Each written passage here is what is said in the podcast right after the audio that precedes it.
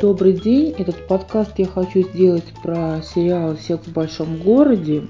Ну, тут надо заметить, что да, вроде бы в названии сериала есть слово «секс», ну и, в принципе, ж там скрывать, в центре сериала какие-то там сексуальные темы, но на самом деле там даже не столько сексуальные темы, сколько обсуждение каких-то аспектов э, отношений, да, и многие вещи какие-то не показываются, а только обсуждаются, причем, а, в общем-то, там какие-то бесконечные дискуссии, которые ведут четыре разные женщины. Это вот то, что видит зритель. Дело в том, что я потом прочла книгу о том, как это все снималось, и, в общем-то, я поняла, откуда что это бралось. Если смотреть на этот сериал как бы снаружи, то есть не знать кухню, то зритель видит, что вот есть четыре подруги, они там встречаются, там, не знаю, за завтраками, еще где-то, в каких-то там кафе, и вот каждая рассказывает, что у нее сейчас э, происходит в личной жизни. Да? И очень интересный круг тем, как бы там э, рассматривается, тем, которые сейчас, может быть, э, кажутся ну, каким-то общим местом, а в конце 90-х годов, в начале 2000-х, да, э, когда сериал выходил, они казались достаточно актуальными. Да. Первый сезон вышел на экраны в июне 98 -го года, 1998 года. Да. В принципе, я эпоху 90-х годов достаточно люблю. Я про нее написала свои такие более-менее художественные воспоминания, да, в том числе про мои сексуальные опыты, и называются эти воспоминания «Невыносимое давление плоти», да. Вот эта четверка героев в сериале обсуждает и какие-то там удовольствия от секса, и противозачаточные средства, и, там, не знаю, венерические заболевания. Ну, в общем, что только они там не обсуждают, да. Эти одинокие женщины, естественно, давно уже вошли в возраст, когда их ровесницы вышли замуж и обзавелись детьми, поэтому несколько раз в течение сериала девушки приглашены либо на свадьбы, либо к своим подругам с детьми. И вот там они чувствуют себя, в общем-то, неуютно, но как-то так вот отстаивают свое право на то, чтобы не выходить замуж только потому, что это так э, принято в обществе. Тут, э, в общем-то, важно знать, что так же, как и в Англии, Бриджит Джонс – это была такая колоночка в газете Independent, которая привлекала такую аудиторию, как э, молодые незамужние женщины. Да? Также у Кэндас Бушнелл тоже была своя колоночка в газете York Observer. И Кэндас Бушнелл э, тоже в свое время приехала покорять Нью-Йорк. Сначала она хотела значит, стать там актрисой, потом поняла, что у нее дар такого нет.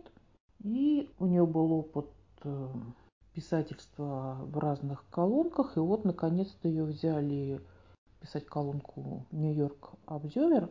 И вот оттуда-то все и началось, потому что, в общем-то, в дальнейшем этот материал от Кэндас Бушнелл и послужил основой каких-то историй, которые распределили потом на четверку героев.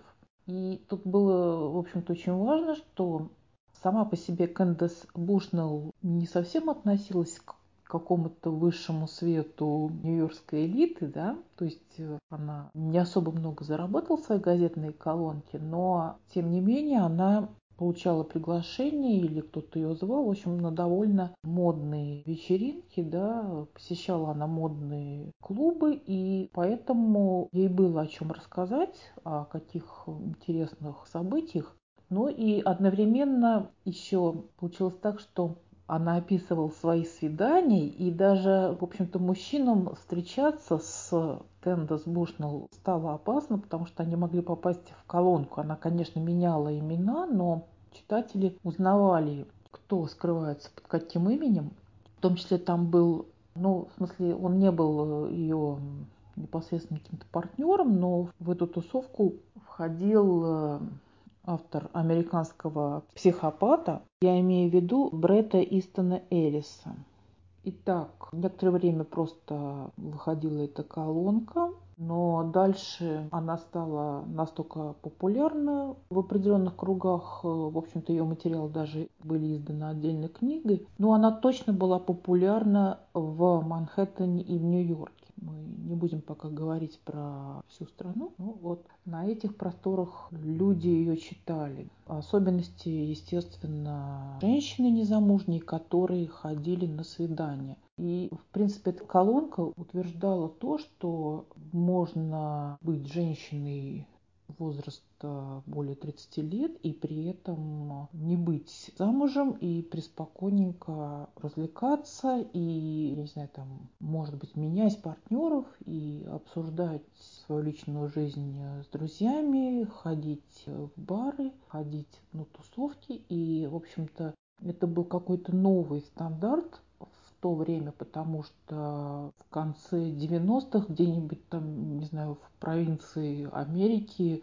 если ты до какого-то возраста не выходил замуж, это относится к девушкам, да, то как бы это было достаточно необычно. И вот эта колонка стала достаточно популярна для того, чтобы стало понятно, что надо бы ее как-то экранизировать, что там уже достаточно материала для этого и проявил инициативу по экранизации колонки персонаж Даррен Стар. У него там были за спиной некоторые уже проекты на каких-то каналах.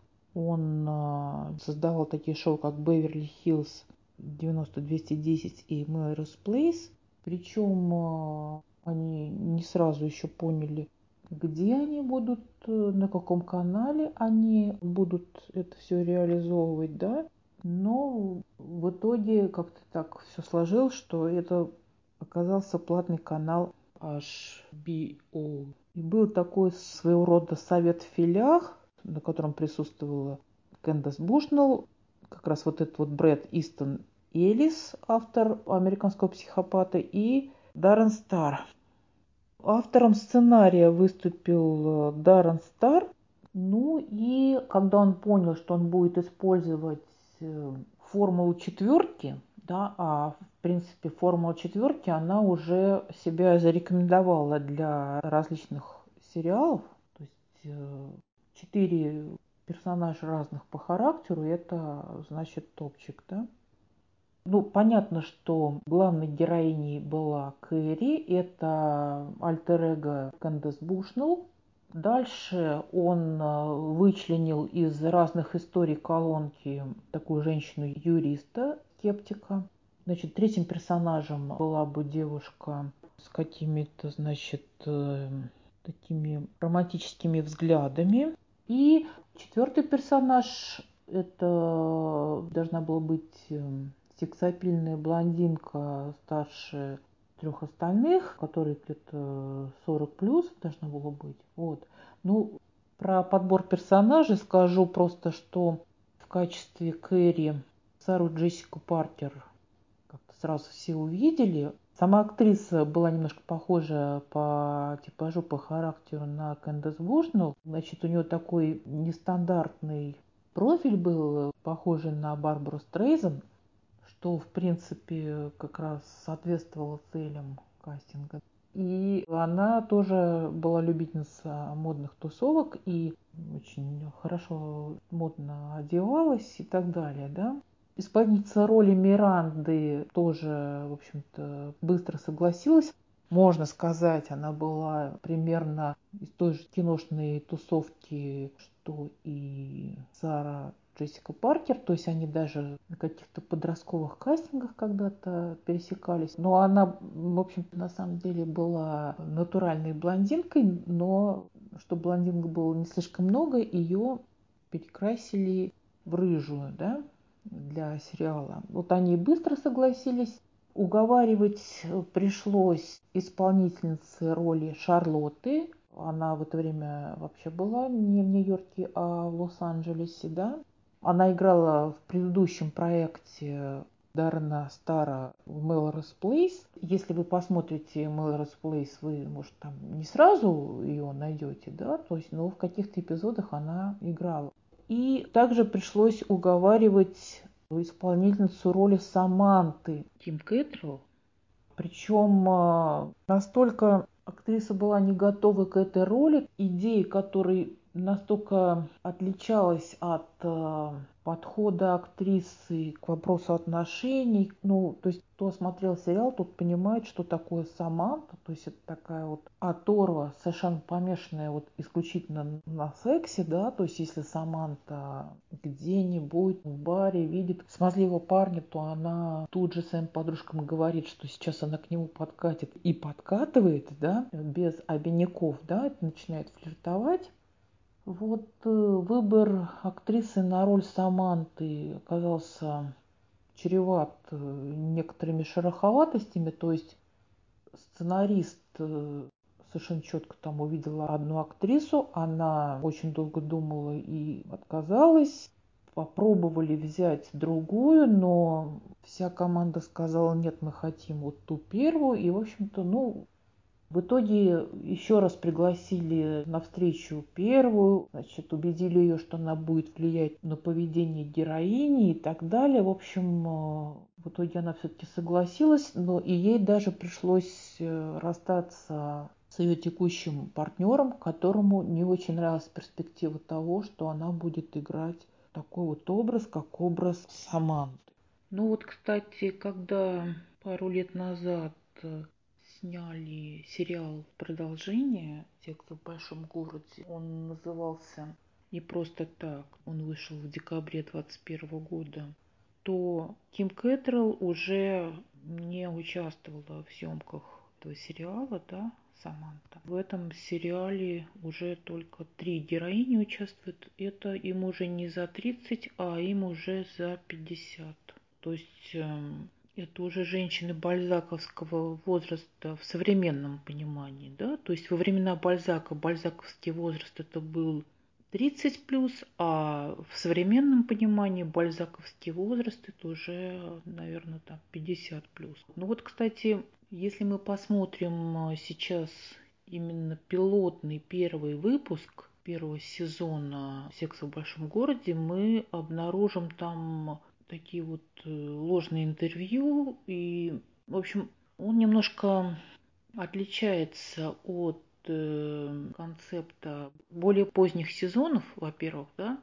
То есть в первых сезонах это была скабрезная секс-комедия, а дальше это стало такой вот драмеди об отношениях. То есть сериал стал более респектабельным. Вообще, что касается самих съемок, то сначала был отснят пилотный выпуск, да, и потом э, в общем, съемочную группу там распустили, и никто, в общем-то, не знал, дальше будет сниматься или нет. То есть канал должен был оценить потенциальную заинтересованность зрителей, и, в общем, там все актрисы разъехались, продолжали жить своей жизнью, и, в общем-то, забыли про этот проект, и кто-то даже был не особо в нем заинтересован, в том числе и сама исполнительница роли главной героини Сара Джессика Паркер, да, ну, позвонят, так позвонят, нет, так нет, потому что, в принципе, ее жизнь была связана с кучей каких-то сериалов, сначала молодежных, и съемки в сериале как бы налагали какой-то отпечаток на всю жизнь актрисы, да, то есть как бы сковывали сильные когда было принято решение, что сериалу быть, то была собрана уже целая команда сценаристов, то есть уже не просто Даррен Стар что-то писал, а к нему присоединился Майкл Патрик Тинг. То есть, на самом деле, вот если вы будете смотреть заставку к сериалу «Секс в большом городе», вы там увидите слова типа сценарист Майкл Патрик Кинг, в общем, как-то так, да? Вот. Ну и он, и Даррен Стар, это, в общем на самом деле были идеи, да, поэтому еще они в свою команду взяли каких-то других там людей, в том числе и женщин, да. Еще было очень интересно, что, в принципе, все серии первого сезона снимались скопом, то есть э, смысл в том, что они как бы не выходили на большой экран, То есть не было обратной связи в виде отклика зрителей. И это немножко даже усложняло задачу, то есть было непонятно, как зритель к этому всему отнесется, и сложно было что-то подкорректировать в каком-то смысле. То есть частично материал для серии, ну особенно первый сезон, наверное, взяли из э, колонки Кэндис Бушнелл, а дальше уже сюжеты эпизодов сериала писала команда сценаристов. И что интересно, темы определялись по такому принципу, что они были актуальны для авторов сериалов. Они перекочевывали из э, какой-то реальной жизни, жизни сценаристов, они перекочевывали на экраны. Вот. Но первый сезон был отснят э, к началу 98 -го года, и только через э, полгода его планировали выпустить на телеэкраны, поэтому актеры как бы и съемочная команда занялись какими-то своими делами. Потом а, выпустили, значит, э, вот эти эпизоды. Критика была не очень однозначно какая-то положительная, но тем не менее сериал занял по какому-то опросу десятое место. Это хорошо было для какого-то нового сериала, который еще не очень утвердился. Во втором сезоне уже немножечко что-то подкорректировали, то есть отказались от э, уличных интервью, отказались от монологов э, главной героини Кэрри на камеру, да, и в принципе вот отметили то, что при съемках второго сезона уже как-то общество было более благосклонно к съемкам, то есть, например, если все это снималось в каком-то кафе или ресторане, то персонал этих мест уже как бы не так эм, был раздражен, то есть они уже понимали, что это, да, и как бы шли навстречу пожеланиям съемочной группы. Ну и, в общем-то, уже иногда появлялись какие-то папарацци, которые пытались э, сделать э, свои снимки актеров на съемочной площадке. То есть, в общем-то, даже вот эти щелчки или какие-то вспышки камер были даже вот э, иногда видны на пленке, да. Дальше, в общем-то, сериал становился все более респектабельным. Во втором сезоне уже пригласили такого специалиста, который отредактировал как-то, ну, во-первых, визуальные эффекты и сделал так, что камера стала двигаться уже не так, как типично для ситкомов, а уже ближе какому-то серьезному кино такому. И все это стало смотреться более качественно, более стильно. Дальше популярности сериалу прибавило то, что исполнительницу роли главной героини Сару Джессику Паркер выдвинули на премию «Золотой глобус», и это, естественно, сделало так, что название сериала «Секс в большом городе» появилось на слуху, потому что люди стали интересоваться, а значит, за какой такой сериал выдвинули эту актрису, да. Ну и дальше был такой случай, что кому-то из съемочной команды. Где-то там встретился Джордж Клуни, и оказалось, что даже сам а, актер Джордж Клуни знает про этот сериал. Что еще важно отметить, так это то, что весь фокус сериала сосредоточился именно на этих четырех женщинах. То есть скажем так, какие-то родственники этих героинь или члены их семей никогда не попадали особо в фокус, то есть оставались эпизодическими ролями. То есть, например, если показывали какое-то вот событие типа свадьбы или какие-то вечеринки, и там участвовал не только сам герой, но и его родственник, то делали так, что в дальнейшем этот родственник больше не появлялся. Это сначала вышло непроизвольно, а потом это стало таким принципом. И это четко обозначало, что сериал повествует исключительно об этих четырех героинях и концентрируется именно на их каких-то разговорах, мнениях, позициях, Последний шестой сезон сериала должен был выйти летом 2003 и зимой 2004 года. И, в общем-то, создатели шоу понимали, что нужно уйти на пике популярности, пока сериал не стал терять свои позиции в рейтингах. Потому что, в общем на самом деле уже и в чем-то идеи были исчерпаны, и зрители как-то, наверное, уже подустали, да. И было очень интересно, что Майкл Патрик Кинг чтобы как бы запутать всех и не дать людям и всем интересующимся предсказать финал, он даже снял несколько альтернативных финалов. То есть получилось так, что даже сами актеры не знали, чем все закончится. То есть реально вот прям велись съемки разных вариантов окончаний. Ну, собственно говоря, там все крутилось вокруг того, что станет э, с главной героиней с Кэрри, да, то есть э, она там собиралась как бы поехать э, в Париж с русским художником, останется ли она там, значит, или вернется и так далее, да. Вот это все, в общем-то, держалось в тайне, да. То есть снимали сцену, что Миранда ее спрашивает, что ж ты там будешь делать, неужели ты будешь там есть круассаны? А Гэри ей отвечал, ну я же не могу в Нью-Йорке остаться только из-за тебя. Вот. И, в общем-то, это все держалось в тайне. Потом, а, значит, был снят э, финал. Частично он снимался в Париже. Но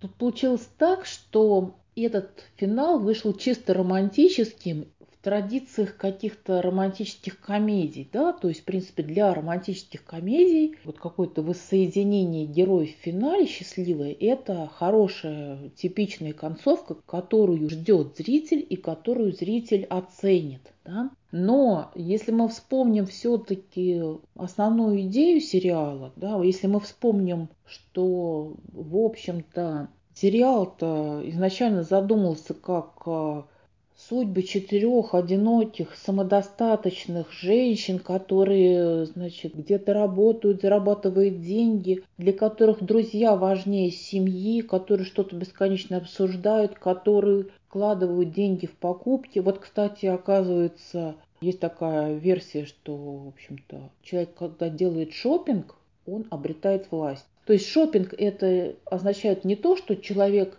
раб каких-то своих э, потребительских инстинктов. Наоборот, есть такая интерпретация, что покупки, что вложение денег, что способность что-то покупать, что сам факт покупки дает покупающему какую-то власть. Вот. И, значит, смысл в том, что вот такое вот романтичное окончание сериала, финал сериала, как бы идет э, в разрез с первоначальной задумкой сериала, как сериала о четырех независимых женщинах, да, поэтому, в общем-то, это выглядело эффектно, но часть фанатов приняли этот э, финал, а часть как бы нет.